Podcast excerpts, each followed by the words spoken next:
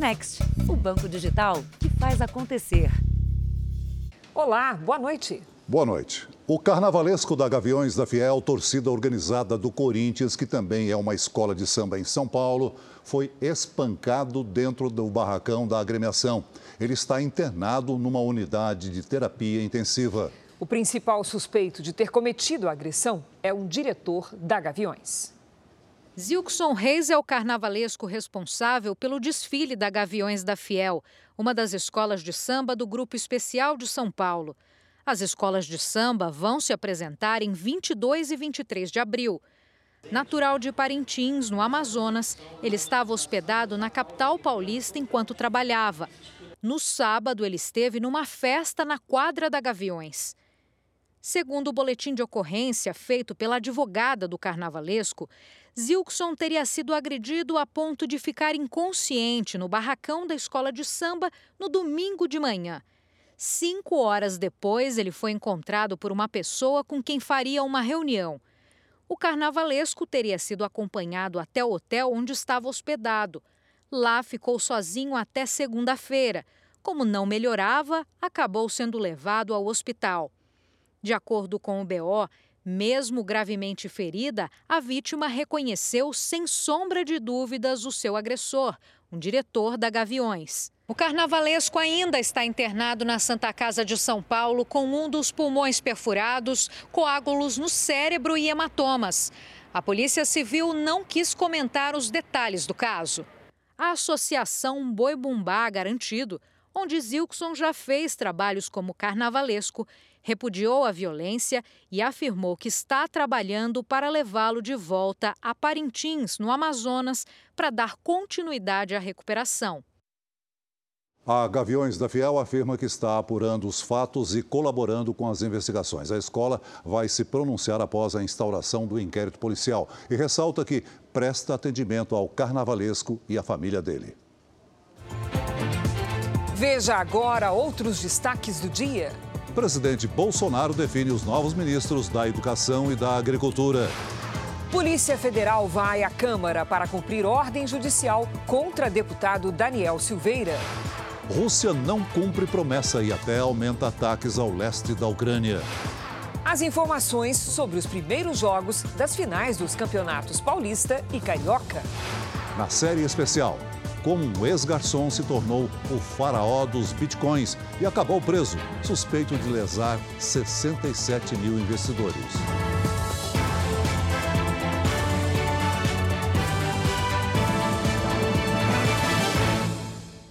Oferecimento: Beats, a conta digital em que você sempre ganha.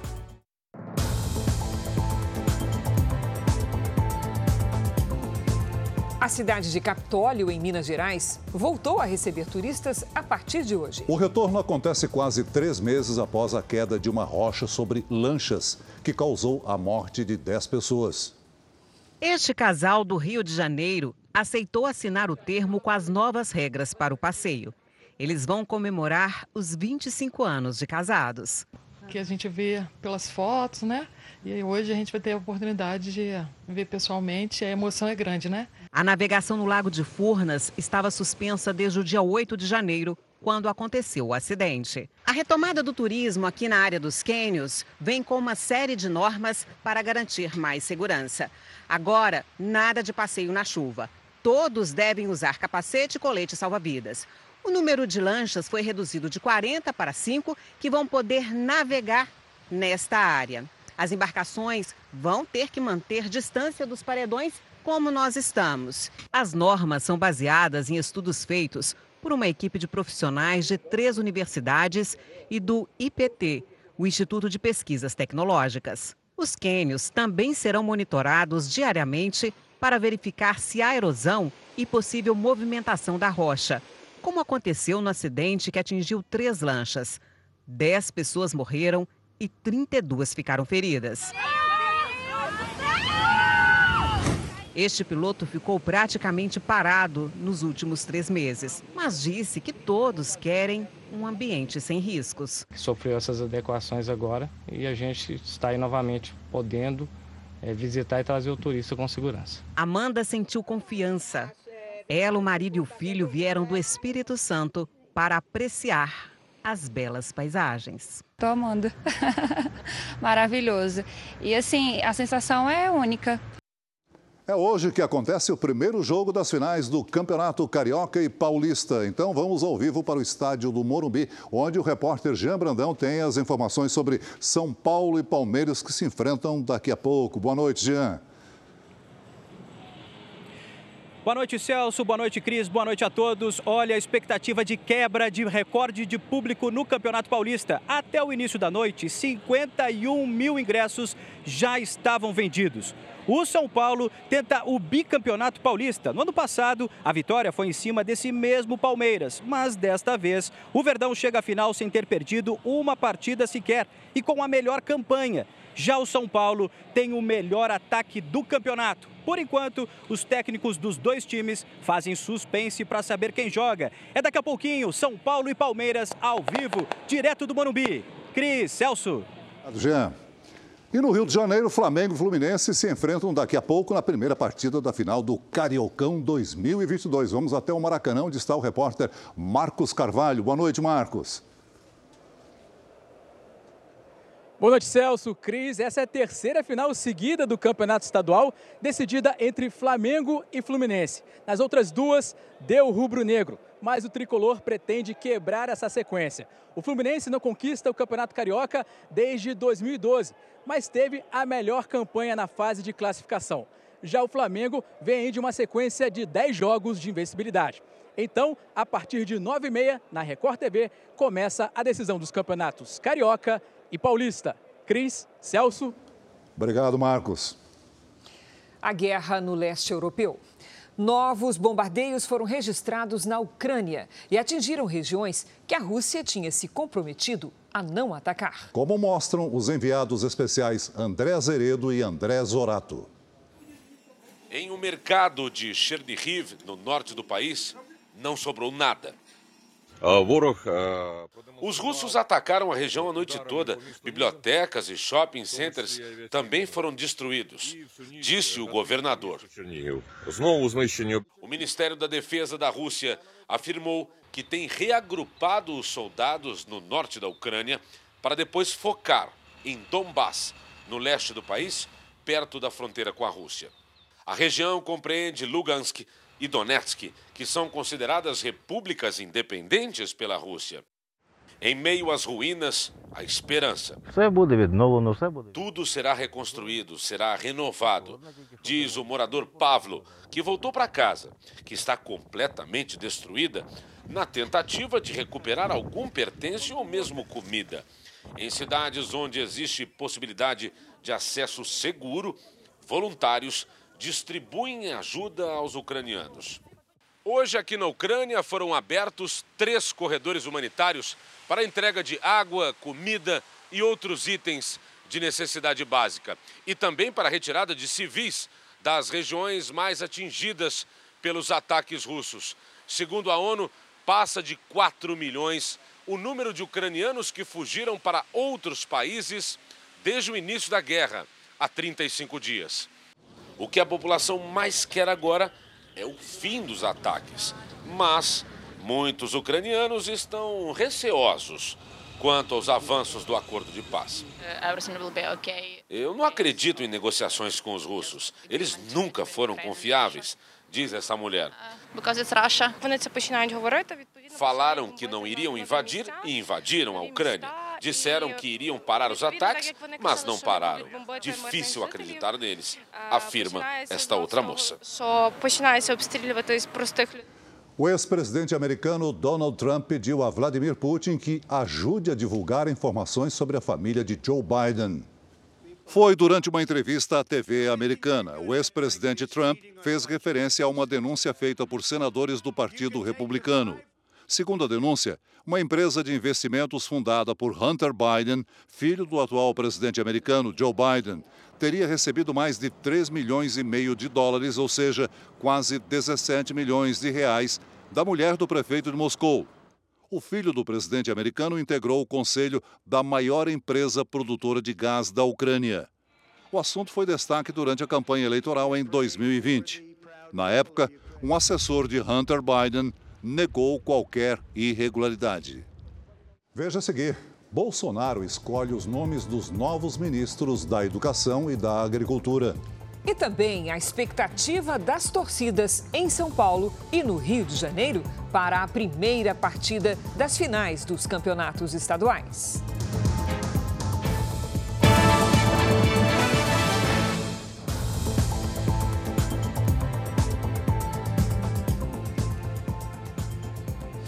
Secretário executivo do Ministério da Educação, Vitor Godoy, vai assumir como titular da pasta no lugar de Milton Ribeiro. A reforma ministerial do presidente Bolsonaro deve estar completa até o fim da semana. A nomeação de Victor Godoy como ministro, feita pelo presidente Jair Bolsonaro, confirma a informação dada antes pelo Jornal da Record. Godoy assume no lugar de Milton Ribeiro. Até sexta-feira, outros ministérios mudam de comando. O presidente vai fazer a reforma ministerial, já que muitos auxiliares, cerca de 10, vão disputar as eleições em outubro. O objetivo do governo é ter uma base de sustentação mais ampla, principalmente no Senado Federal, caso Jair Bolsonaro seja reeleito. O presidente manteve o critério técnico para as escolhas, uma forma de dar continuidade ao trabalho que já era feito. Foram os próprios auxiliares que deixam os cargos que indicaram os que assumirão as vagas. Fontes que acompanharam as negociações da reforma me disseram que o presidente Jair Bolsonaro aceitou praticamente todas as sugestões de ministros. A exceção foi para a Secretaria de Governo, comandada por Flávio Arruda. O presidente vai colocar no cargo o chefe de gabinete dele, Célio Faria Júnior, já que é uma função ligada diretamente a Bolsonaro. Célio Júnior é servidor público de carreira. As outras nove mudanças estão quase todas definidas. A ministra Tereza Cristina, da Agricultura, vai ser substituída pelo secretário executivo da pasta, Marcos Montes. No lugar de Onix Lorenzoni, ministro do Trabalho, entra José Carlos Oliveira, presidente do INSS. No Ministério da Cidadania, sai João Roma e assume o posto Ronaldo Vieira Bento, secretário de Assuntos Estratégicos da pasta. O general Braga Neto, que deve ser o vice de Bolsonaro para as eleições, deixa a defesa, que será ocupada pelo general Paulo Sérgio Nogueira, comandante do Exército. O ministro da Ciência e Tecnologia, Marcos Pontes, vai ser substituído pelo secretário de Inovação da pasta, Paulo Alvim. Tarcísio de Freitas deixa o Ministério de Infraestrutura e, em seu lugar, entra Marcelo Sampaio, secretário executivo. No Ministério do Turismo, a vaga de Gilson Machado deve ser ocupada pelo presidente da Embratur, Carlos Brito. E com a saída de Rogério Marinho do Desenvolvimento Regional, a função deve ser ocupada pelo secretário executivo do Ministério, Daniel Duarte Ferreira. Também vai deixar as funções para disputar as eleições Damares Alves, ministra da Mulher, da Família e dos Direitos Humanos. O substituto dela ainda não está definido. O ministro da Economia, Paulo Guedes, está em Madrid, na Espanha. A visita faz parte de uma iniciativa para fortalecer os investimentos no Brasil e buscar cooperação internacional. O Brasil está em processo de adesão à OCDE, a Organização para a Cooperação e Desenvolvimento Econômico. Fazer parte da OCDE, grupo que reúne os países desenvolvidos, é uma maneira de facilitar investimentos. Hoje, o ministro se reuniu com representantes do Conselho Empresarial Brasil e Espanha. O encontro foi no Centro Cultural Casa das Américas. Guedes reforçou as possibilidades de colaboração em diversas áreas, entre elas o turismo. O ministro retorna ao Brasil na sexta-feira. As contas públicas do governo federal fecharam fevereiro com um menor saldo negativo para o mês em sete anos. O valor é de 20 bilhões e 600 milhões de reais. Esse resultado leva em conta tudo o que foi arrecadado e despesas do Tesouro Nacional, da Previdência e Banco Central, mas não inclui o pagamento dos juros da dívida pública. Como o governo havia registrado superávit, isto é, um saldo positivo em janeiro, as contas continuam no azul, com quase 56 bilhões de reais. Na China, moradores de Xangai estocam alimentos antes do novo confinamento imposto pelo governo. O isolamento começou em parte da cidade no início desta semana e na sexta-feira a metrópole inteira vai adotar as restrições. Xangai teve um recorde com 20 mil casos de Covid em quatro semanas. É o maior número desde o início da pandemia. O ator Bruce Willis vai encerrar sua carreira. O anúncio foi feito pela família. A decisão foi tomada depois que o ator foi diagnosticado com afasia, um distúrbio de linguagem que afeta a capacidade de comunicação e costuma ser causado por lesões cerebrais. Bruce Willis foi protagonista de diversos filmes de sucesso, como Duro de Matar e O Sexto Sentido. Veja a seguir do Maracanã e do Morumbi, novas informações dos times que disputam as primeiras partidas das finais do Cariocão e do Paulistão.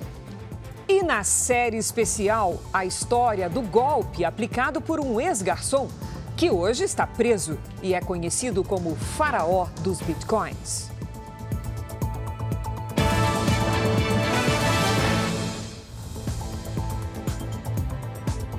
Voltar a falar das finais dos campeonatos estaduais. O repórter Márcio Canuto está ao vivo no estádio do Morumbi, ao lado dos torcedores do São Paulo, que é o time que recebe, que hoje recebe o Palmeiras, não é? Vamos falar com o Canuto. Boa noite, Canuto. Tô vendo que tá uma festa aí do seu lado, hein? Vamos São Paulo, vamos São Paulo, vamos ser campeão! Cris Celso! É noite de vibração, de entusiasmo! Meu Deus! Meu Deus, sargento! Vai botar a boca um pouquinho! Eu quero mostrar o campo, favor! Calma aqui um pouquinho pra mostrar que tá faltando menos de uma hora para começar o espetáculo! Mas só tá aqui na maior expectativa! Se vai ser quantos? O João Paulo! Vamos então nesse clima de festa! Se você não veio até aqui, ao estádio do Morumbi, eu não consegui ingresso! São total. Foram vendidos mais de 50 mil! Quem não chegou até aqui, tá em casa, tá no lar, em qualquer lugar, vai ver o espetáculo pela Record TV! É Ávia Futebol da Record! Sua paixão em campo! Esse é o Canuto balançando o JR. Já no Rio de Janeiro, a torcida está ansiosa dentro e fora do estádio. A Adriana Rezende é que está ao vivo por lá, na praia de Copacabana, onde a Record TV montou um quiosque para os torcedores acompanharem a final do Campeonato Carioca. Vamos conversar com ela. Adriana, boa noite. Está mais calma aí onde você está, né? Como é que está o movimento? Olá, Cris. Boa noite. Por aqui, muita gente também animada para o primeiro jogo da final do Cariocão. Muitos chegaram cedo para garantir um lugar e acompanhar a partida que começa daqui a pouco, às nove e meia da noite. Por aqui, Cris, a festa será completa com direito a várias atrações durante o intervalo. E esse duelo promete muitas emoções. De um lado, o rubro-negro em busca do tetracampeonato inédito para o time. Do outro, o Fluminense, que teve a melhor campanha e, inclusive, venceu o Flamengo na primeira fase da competição. Cris Celso. Obrigada, Adriana. Nos últimos nove meses, quem não conseguiu pagar o aluguel por conta da pandemia não podia ser despejado. Mas a lei que garantia essa proteção ao inquilino perde a validade amanhã. Nos últimos dois anos, o pedreiro Catriel viu o trabalho desaparecer e as contas se acumularem. Juntando com todas as dívidas, uns três contos, quase 4 mil. Já cortamos de tudo já, praticamente. Hoje mesmo a gente tá, tá sem nada, literalmente, sem nada em casa. Pai de três filhos, teve de priorizar os gastos com alimentação. Água, luz e aluguel foram deixados para depois. Do que, que você tem medo hoje? Hoje? De sair daqui e não ter para onde ir. A situação de quem paga o aluguel ficou mais difícil durante a pandemia. Os processos na justiça para a retomada das casas por falta de pagamento cresceram 600% nos últimos dois anos. As ordens de despejo estão suspensas por decisão do Supremo Tribunal Federal. A partir de amanhã, a decisão do Supremo de suspender as execuções de despejo e reintegração de posse deixa de valer. Por isso, a previsão é de que os donos de imóveis comecem a cobrar mais intensamente aqueles inquilinos que estão inadimplentes. Só em São Paulo, das mil ações que são protocoladas todos os meses relacionadas à locação, 84% são por falta de pagamento ou atraso no aluguel.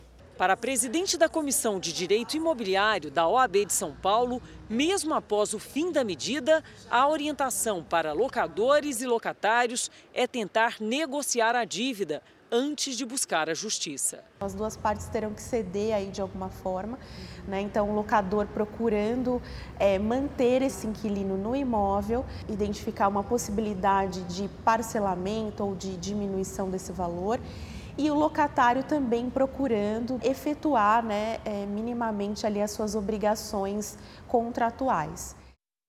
A Agência Nacional de Vigilância Sanitária alerta para a venda de autotestes da Covid falsificados. Segundo a Anvisa, o produto não traz nenhuma garantia de eficácia. Só em São Paulo, a Polícia Civil prendeu um homem com 2 mil testes irregulares. Comprado a R$ 3,00, o autoteste de origem chinesa estava sendo vendido a 26. Uma análise vai descobrir agora se o produto é falso ou se foi adulterado. Ou os testes são efetivamente falsificados, quer dizer, eles são falsificados mesmo, eles não se prestam ao fim a que se destinam, ou então, de forma clandestina, ele adquiria esse lote de teste porque ele não tem registro na Anvisa. A polícia apreendeu 2 mil kits com o vendedor, que está preso. Ele fazia negócios online. A investigação quer saber se ele é parte de um esquema bem maior de venda irregular de autotestes. A Agência Nacional de Vigilância Sanitária informou que está monitorando as redes sociais em tempo real. Segundo a Anvisa, é onde o consumidor corre o maior risco de comprar um autoteste falsificado. A Anvisa já liberou o uso de 17 autotestes para detectar a Covid. Uma versão falsificada de um deles foi encontrada no mercado. A denúncia partiu do próprio fabricante, que viu uma imitação do produto sendo vendida através de aplicativos de mensagem. O produto ele apresentava algumas características divergentes do original. Ele tinha um o, aquele cotonete grande que a gente chama de suave, ele era maior do que o produto registrado e também o frasco onde vinha o produto, ele tinha características divergentes. E a gente reuniu várias dicas para o consumidor evitar a compra de um autoteste falsificado. Se você quer saber mais, acesse o QR Code que aparece agora aí na tela. A agência sugere ao consumidor que só compre o autoteste em farmácias ou lojas licenciadas. O autoteste vendido pela internet, ele só é permitido nos sites de farmácias e drogarias. Então, se identificado uma venda é, em plataformas digitais, é, em mídias sociais, é, essa venda ela não é permitida. Será entregue amanhã a primeira parte da reforma do Museu Paulista, mais conhecido como Museu do Ipiranga, em São Paulo. E a equipe da Record TV, Celso, foi a primeira a ver como é que ficou o prédio, que está fechado desde 2013. Ele vai reabrir em setembro, quando a independência brasileira completa 200 anos. Na parede do imponente Salão Nobre, ela continua ali. Protegida por um tecido especial, a tela Independência ou Morte de Pedro Américo já foi restaurada. Agora é esperar um pouquinho mais para ser exibida novamente. A fachada de arquitetura eclética do final do século XIX é a mesma, mas o prédio que guarda boa parte da história do Brasil está bem diferente. O museu foi fechado em 2013. As reformas começaram seis anos depois.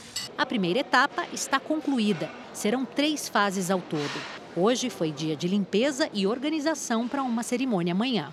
A obra no museu foi dividida em duas frentes que têm sido conduzidas ao mesmo tempo: restauração e ampliação do edifício monumento. Isso mesmo, o prédio de 7 mil metros quadrados, com mais de 120 anos, que é tombado pelo patrimônio histórico, dobrou de tamanho. Sabe como? Foi construído um edifício subterrâneo. O novo espaço vai abrigar café com vista para o Jardim Francês, auditório, espaço para oficinas e a área administrativa.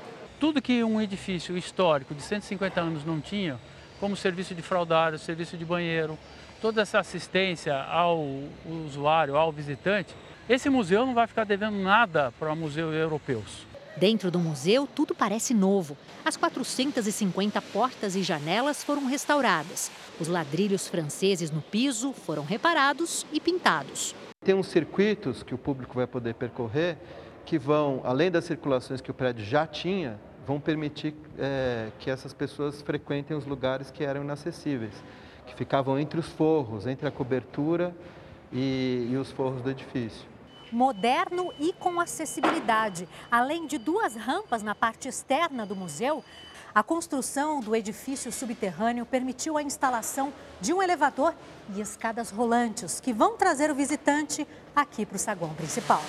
Com um custo estimado em 210 milhões de reais, o museu ainda tem pela frente outras etapas de restauro. A previsão é que seja reaberto ao público em setembro para celebrar os 200 anos da independência do Brasil. O maior projeto cultural em andamento no Brasil atualmente e um dos maiores dos últimos anos, seria impensável a celebração do bicentenário da independência do Brasil com o Museu do Ipiranga fechado. Quatro terminais portuários foram leiloados hoje em São Paulo, entre eles a Codesa, Companhia Docas do Espírito Santo, arrematada por 106 milhões de reais. O porto de Paranaguá foi vendido por 30 milhões de reais. Esta foi a última vez que Tarcísio de Freitas bateu o martelo em leilões como ministro da Infraestrutura. Ele vai concorrer ao governo de São Paulo nas eleições de outubro. Tarcísio de Freitas afirmou que o Porto de Santos, o maior da América Latina, deve ser privatizado em novembro. A concessão da Codesa no Porto de Vitória e de Barra do Riacho, no Espírito Santo, é de 35 anos. O grupo que arrematou o Porto de Paranaguá assume a obrigação de investir mais de 4 milhões de reais ao longo de 10 anos. O presidente Bolsonaro visitou hoje dois estados do Nordeste. No Rio Grande do Norte, ele entregou uma linha férrea. No Piauí, novos sistemas de telefonia para áreas rurais. O presidente estava acompanhado dos ministros do Desenvolvimento Regional, Rogério Marinho, das Comunicações, Fábio Faria, e da Cidadania, João Roma. Em um dos discursos, Bolsonaro voltou a questionar o sistema eleitoral brasileiro. Podem ter certeza que, por ocasião das eleições, os votos serão contados no Brasil.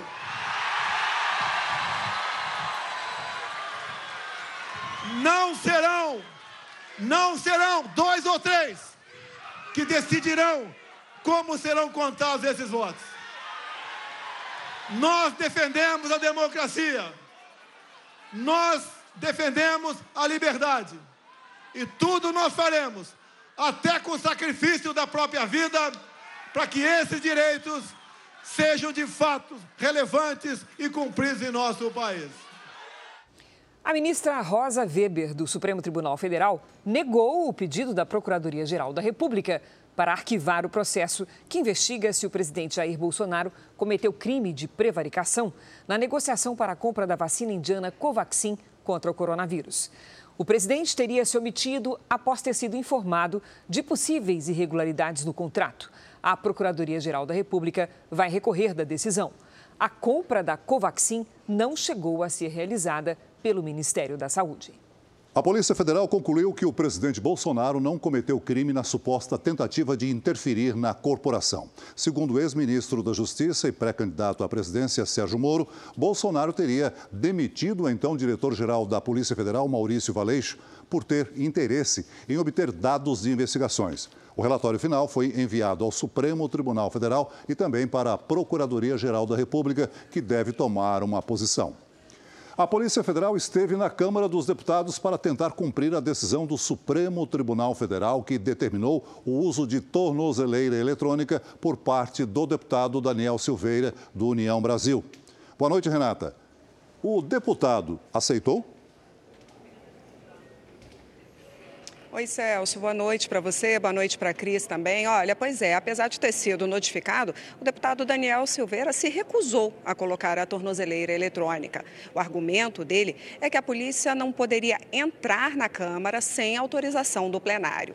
O presidente da Casa, deputado Arthur Lira, que está em Alagoas, disse através de nota que decisões judiciais devem ser cumpridas, mas que a inviolabilidade da Casa do Povo deve ser preservada. Bom, o julgamento da ação penal do deputado no STF foi marcado para o dia 20 de abril. O O deputado deve passar a noite de hoje também aqui na Câmara. Cris e Celso. Obrigado, Renata. Nos Estados Unidos, o governo oferece uma recompensa milionária para quem tiver informações sobre o pagamento de propina pelas empresas brasileiras Odebrecht e Braskem. O anúncio é do FBI, a Polícia Federal Americana, e do Departamento de Justiça, equivalente ao Ministério da Justiça aqui no Brasil.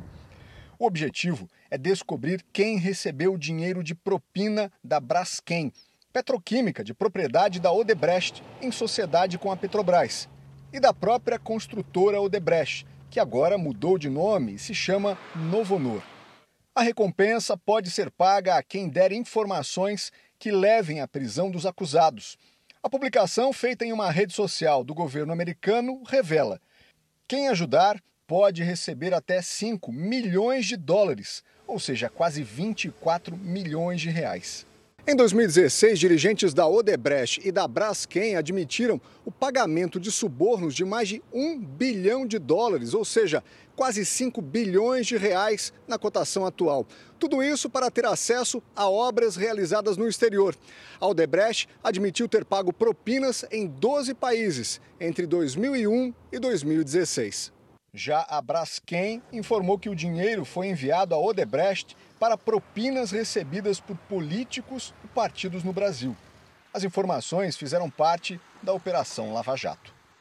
A Odebrecht afirmou que tem colaborado de forma permanente e eficaz com as autoridades em busca do pleno esclarecimento de fatos do passado. Já a Braskem não irá se posicionar. A polícia de Nova York prendeu o suspeito de atropelar o jovem brasileiro Luiz Gustavo Lotti. Você viu esse caso aqui na Record TV. O jovem de 21 anos foi atingido enquanto atravessava uma avenida na faixa de pedestres no começo do mês. Segundo as autoridades, o homem foi identificado como Christopher Capuano, de 35 anos. Ele mora no bairro do Queens e está sendo investigado por pelo menos seis crimes. Entre eles, dirigir em alta velocidade e fugir sem prestar socorro à vítima. O carro de Christopher foi apreendido dias depois e continha uma lata de cerveja no interior. O veículo ainda tinha mais de 29 multas acumuladas. Luiz Gustavo permanece internado na UTI em estado grave. Ele se mudou para os Estados Unidos em março de 2020 e trabalhava em uma empresa de publicidade. Previsão do tempo. A chuva voltou a cair na região sudeste. Vamos saber com a Lidiane Sayuri se esses temporais avançam pelo país? Boa noite, Lid. Vem chuvarada? Vem sim, Cris. Boa noite para você, Celso, para quem nos acompanha. Olha, a chuva marcou o dia na região sul e agora ela avança com uma quantidade um pouco menor de água, mas o suficiente para provocar transtornos. Os pontos vermelhos aqui no mapa indicam onde estão as nuvens mais carregadas. O ar gelado empurra a frente fria em direção ao sudeste. Nesta quinta-feira, ela chega a São Paulo e muda totalmente o tempo. Inclusive, podemos ter a primeira friagem do ano no centro-oeste. Vamos aos avisos. É alto risco de temporais com granizo e ventania em São Paulo, em Mato Grosso do Sul, no Rio de Janeiro e no sul de Minas Gerais. Tem alerta para alagamentos e deslizamentos do Vale do Itajaí, em Santa Catarina, até o sul fluminense. E no litoral, mar agitado. Na fronteira com o Uruguai, 3 graus e geada logo cedo. Em Mato Grosso, em Goiás, no norte e na maior parte do Nordeste, previsão de chuva isolada. Nas áreas claras, tempo firme. Em Porto Alegre, sol tipo luz de geladeira, viu? Máxima de 20 graus. Em Belo Horizonte faz até 32 e 32 também em Belém. No Rio de Janeiro, a chuva dos próximos dias preocupa. A região serrana pode sofrer com grande volume de água. Na capital, máxima de 29 nesta quinta e apenas 24 na sexta. Em São Paulo, os termômetros despencam para 21 e chove a qualquer hora amanhã. Boa noite, gente. Obrigada, Lidy. Até amanhã, Lidy.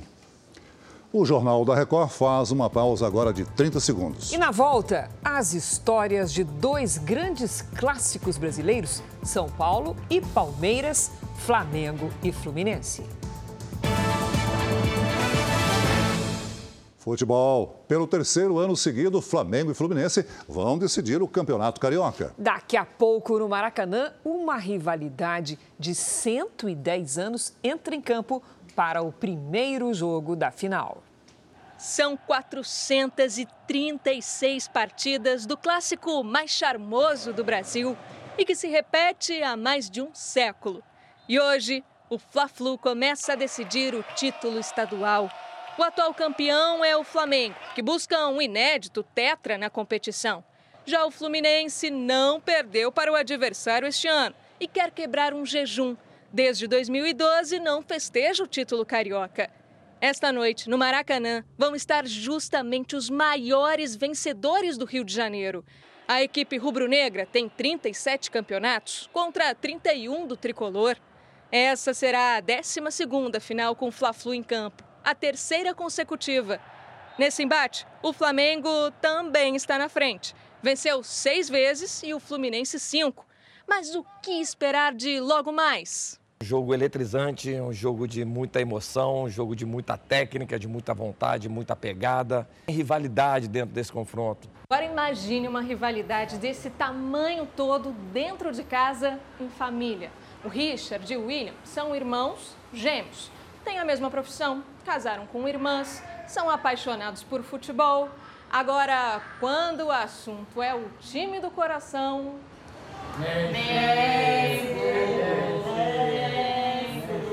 Richard é fluminense como o pai, William, Flamengo como a mãe. Cada um conta com o apoio da esposa e os irmãos garantem que levam tudo numa boa. A gente não briga, entendeu? Fez gol, comemora. Não, comemora, parabéns, parabéns, e tal, mas a gente vai ganhar, espera aí. É esperança, eles têm esperança. Como que vai ser hoje à noite? 2x1 um Fluminense. Eu já falo 3x0 Mengão. Ah, ó, não liga não.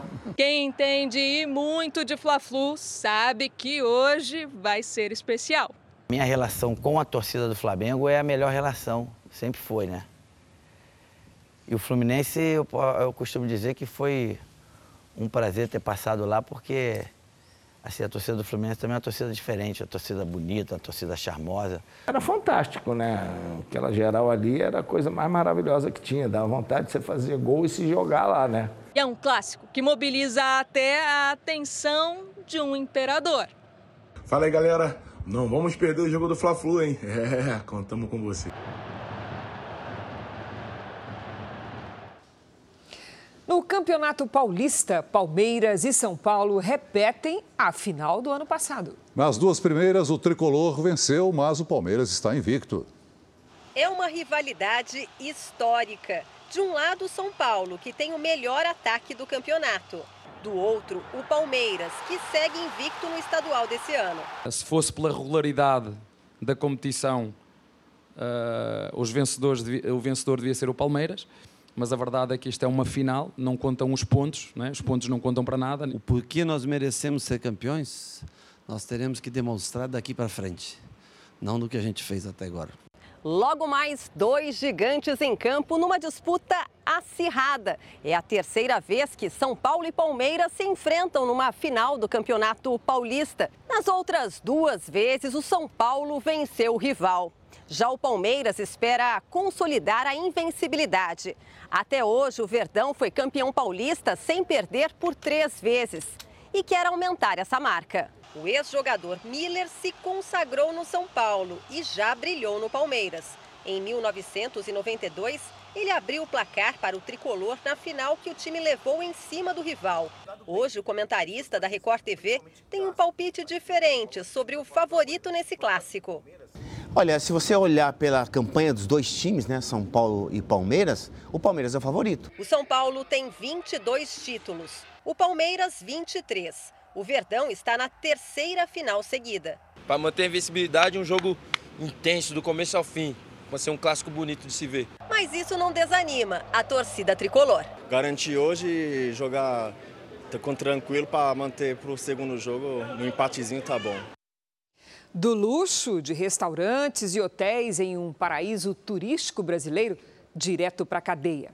Na reportagem de hoje da nossa série especial, você vai ver como um garçom mudou de vida com um golpe que alcançou cifras bilionárias. Conhecido como o faraó dos bitcoins, ele pode ter enganado quase 70 mil pessoas e movimentado 38 bilhões de reais.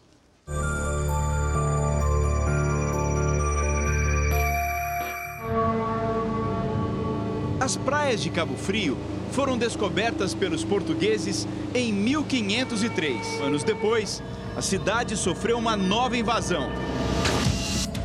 Os mercadores de criptomoedas.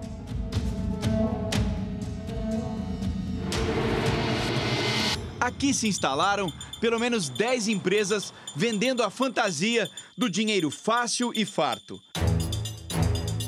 Tava bom demais, 10%. É, o senhor colocou quanto ali de dinheiro? 33 mil. É. 20 meu e, 10, e 13 do meu filho. Seu Antônio é dono de um pequeno depósito em Cabo Frio e decidiu confiar em quem ele conhecia, o vizinho, Gladson Acácio dos Santos. O pessoal começou a falar, ah, eu investi no Gladson e tá bom assim, assim, e a gente acabou botando um dinheirinho lá também. Gladson morou nesse sobrado por oito anos. Antes de virar o faraó dos bitcoins, foi garçom em restaurantes e hotéis em Búzios, que fica a 25 quilômetros de Cabo Frio. Os primeiros passos como consultor financeiro ainda foram nessa casa. Um relatório da Polícia Federal aponta que em 2015 a empresa de Gladson movimentou pouco mais de 70 mil reais, recursos compatíveis com o local onde morava. Mas os negócios prosperaram de maneira rápida. A oportunidade de ganhar dinheiro passou a correr de boca em boca pela cidade. É aquele efeito manada. A gente vê que outros também estão indo, então vamos juntos. O dinheiro da rescisão de trabalho dessa mulher não descansou na conta. Na verdade, foram dois contratos, total de 50 mil reais. Chegou um momento que eu recebia por mês 5 mil reais sem trabalhar. Os contratos eram de dois anos. Parte foi paga. Sem emprego enquanto procurava vaga, o rendimento dos bitcoins ia pagando as contas. Até que em agosto do ano passado, a fonte secou. Gladson foi preso pela Polícia Federal. Ele é acusado de usar criptomoedas para encobrir um esquema fraudulento de pirâmide financeira. A empresa de Gladson não era cadastrada na Comissão de Valores Mobiliários nem no Banco Central. Essa especialista em planejamento de finanças identificou armadilhas nesses contratos. Na verdade, você está fazendo um empréstimo para aquela pessoa.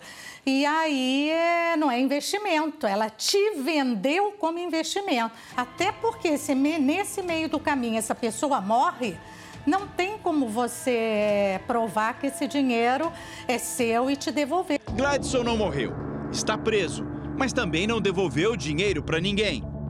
A gente estava surfando uma onda juntos e agora a gente está tá caindo. Levamos um caldo, levamos essa bomba. 50 mil reais de prejuízo. Preocupada, ela procurou a ajuda da consultora de Gladson. Você pode entrar na justiça contra a firma GAS. Eu não aconselho não, porque pode ser que seja resolvido daqui a uma semana. Não resolveu. Já se passaram seis meses e a situação só piorou. E agora? O que, que o senhor vai fazer? Fazer o quê? Agora já foi. Eu não tenho esperança de receber. Não se sabe ao certo quantos perderam dinheiro em Cabo Frio com a prisão de Gladson. Mas os quase 250 mil moradores da cidade sentiram a queda da atividade econômica. Os estragos são visíveis por todos os cantos. A pandemia obrigou as pessoas a ficarem em casa. Com o futuro incerto, o comércio de Cabo Frio buscou alternativas para não falir. As promessas de alto rendimento da empresa de Gladson pareciam ser a solução, mas essa proteção ilusória não durou muito tempo. A prisão dele e as denúncias de fraude provocaram um efeito dominó na cidade: dívidas, falência e desemprego. Jader e o filho Patrick cuidavam da loja de cosméticos, onde hoje funciona um pequeno mercado mas as restrições impostas pelo isolamento tiraram a principal renda da família. Foi um momento de tristeza, porque desde os meus quatro anos eu acompanho meu pai. Foi quando um amigo falou a palavra mágica, Gladson. E eles decidiram investir 29 mil reais durante três anos. Receberam apenas oito meses. A família que vivia bem começou a passar dificuldades. Venderam o carro, fizeram empréstimos e agora acumulam dívidas. É tristeza. Só, só tristeza. Esse imóvel simples, de apenas quatro cômodos, é um bom exemplo do que está acontecendo aqui em Cabo Frio. O último inquilino investiu todas as economias com Gladson e perdeu tudo. E acabou ficando sem dinheiro para pagar o seu Jadir. O resultado é que o imóvel voltou para o mercado de locação e está há seis meses vazio. Como é que foi esse tombo aos 70 anos? Péssimo, péssimo na minha vida. Nunca esperava isso acontecer na minha vida, nunca. De uma hora para outra você tomar um baque desse e não ter aquele retorno acaba sendo uma tristeza que bate no nosso peito. A defesa de Gladson negou que a empresa GAS atuasse em um esquema de pirâmide financeira e informou que os recursos convertidos em criptomoedas estão disponíveis e à espera de um acordo para que sejam devolvidos aos investidores. A defesa diz que a prisão preventiva de Gladson é arbitrária e ilegal. O Jornal da Record termina aqui e à meia-noite e meia tem mais Jornal da Record. Fique agora com Reis. E em seguida tem futebol na Record, com o primeiro jogo da decisão do Paulistão e do Cariocão. A gente se vê amanhã. Até lá. Boa noite, até amanhã.